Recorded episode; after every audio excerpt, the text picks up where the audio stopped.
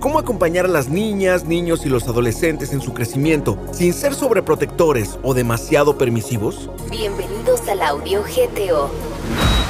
Esta es la semana 15 del año 2023. Cuando se trata de criar a niñas, niños y adolescentes existen muchas dudas. Si permitir esto es bueno y aquello es malo y demás. Es por ello que, con base a recomendaciones que el DIF Guanajuato aprueba, te compartimos algunas pautas para evitar la sobreprotección y la permisividad. Cuando son pequeños, alienta a tu hija o hijo a asumir retos para los cuales ya se encuentra listo.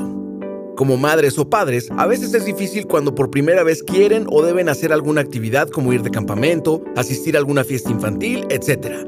En lugar de no permitirle ir, podrían buscar la forma en que ambas partes estén tranquilas y de comunicar que ustedes siempre estarían al pendiente.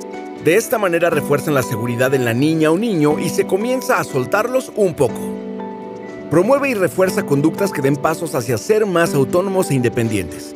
Enseñarles, por ejemplo, a ser quienes recojan los juguetes que utilizan o a limpiar sus propias áreas como recoger su plato o llevarlo al fregadero, etc permitirles contar con criterios propios, ideas y potenciar sus iniciativas. Por ejemplo, si considera que alguna playera le queda mejor que otra para alguna salida o fiesta, o si propone alguna dinámica o juego.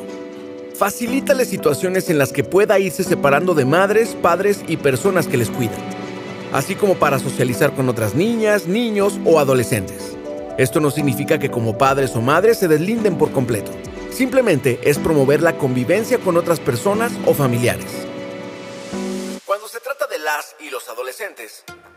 Hay que estimular sus actitudes y habilidades múltiples, fomentarles la tolerancia a la frustración, enseñarles que a veces es normal sentirla, el respeto a sí mismos y a los demás, hablarles de empatía, responsabilidad, solidaridad y algunos otros criterios que podrían ser necesarios para la toma de decisiones. Muchas veces quisiéramos no dejarles salir por los peligros que puedan existir, pero hablarles de ellos Pedirles que se mantengan en comunicación todo el tiempo y establecer horarios definitivamente ayudará a que no caigan en una situación 100% permisiva ni sobreprotectora. ¿Has sentido que algunas herramientas para aprender a criar con responsabilidad y de manera positiva te vendrían bien?